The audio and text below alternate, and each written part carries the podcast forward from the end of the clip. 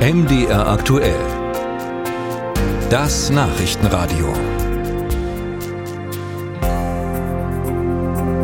Die USA stellen der Ukraine weitere Militärhilfe zur Verfügung in Höhe von 250 Milliarden US-Dollar, Geld, das vor allem für Munition gedacht ist. Aber es ist das vorerst letzte Hilfspaket der USA. Gegen weitere Gelder sperren sich die Republikaner im Kongress.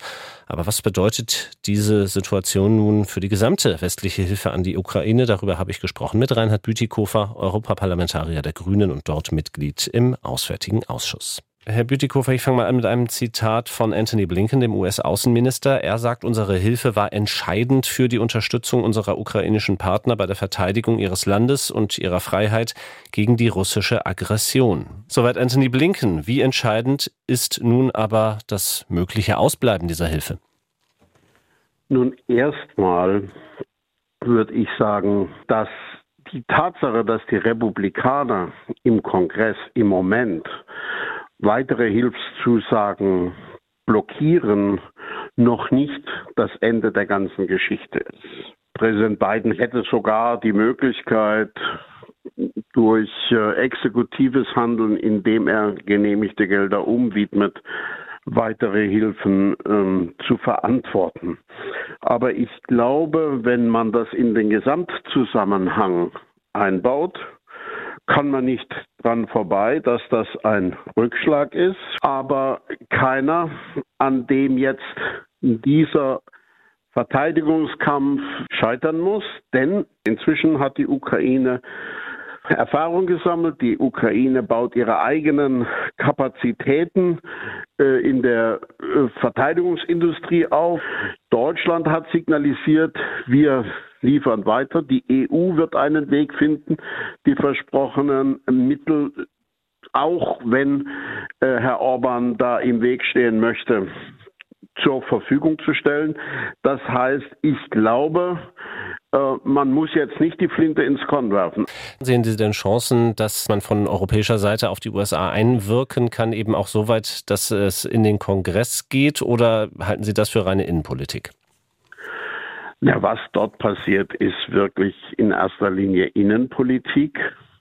Es hat mehrere Initiativen gegeben von Parlamentariern aus dem europäischen, aber auch aus vielen nationalen Parlamenten in Europa gegenüber Kongressabgeordneten, dass es kurzsichtig ist, jetzt äh, diese Hilfe zu verweigern. 90 Prozent des Geldes, was die USA der Ukraine zur Verfügung stellen, wird ausgegeben, um amerikanische Waffen zu kaufen.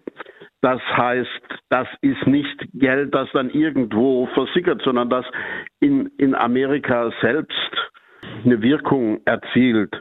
Insofern sehe ich durchaus die Chance, äh, dass man den Kongress umstimmt. Gleichzeitig haben Sie auch angesprochen, dass derzeit auch die weitere EU-Hilfe in Richtung Ukraine nicht steht, eben wegen des ungarischen Vetos.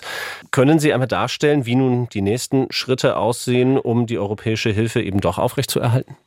Ja, leider haben wir es äh, in der EU eben auch mit trojanischen Pferden Moskaus zu tun. Herr Orban ist ein solches trojanisches Pferd, ein anderes sitzt in Dresden und heißt Kretschmer und nennt sich sächsischer Ministerpräsident. Die können das aber nicht aufhalten. Nur die Entscheidungen im Rahmen des EU-Haushaltes brauchen Einstimmigkeit. Wenn sich aber 26 von 27 Ländern eben dann ohne Ungarn zusammentun und sozusagen in einer Art Absprache zwischen diesen 26 Regierungen das Geld zur Verfügung stellen, dann kann Orban zwar blöken, aber nicht hindern.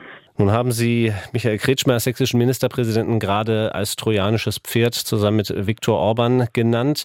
Wenn wir diese Bezeichnung jetzt einmal aufgreifen, ähm, gibt es aber doch zumindest einen Unterschied, nämlich, dass Sie einen Teil der Bevölkerung hinter sich haben, was ähm, die Weigerung von Waffenlieferungen angeht.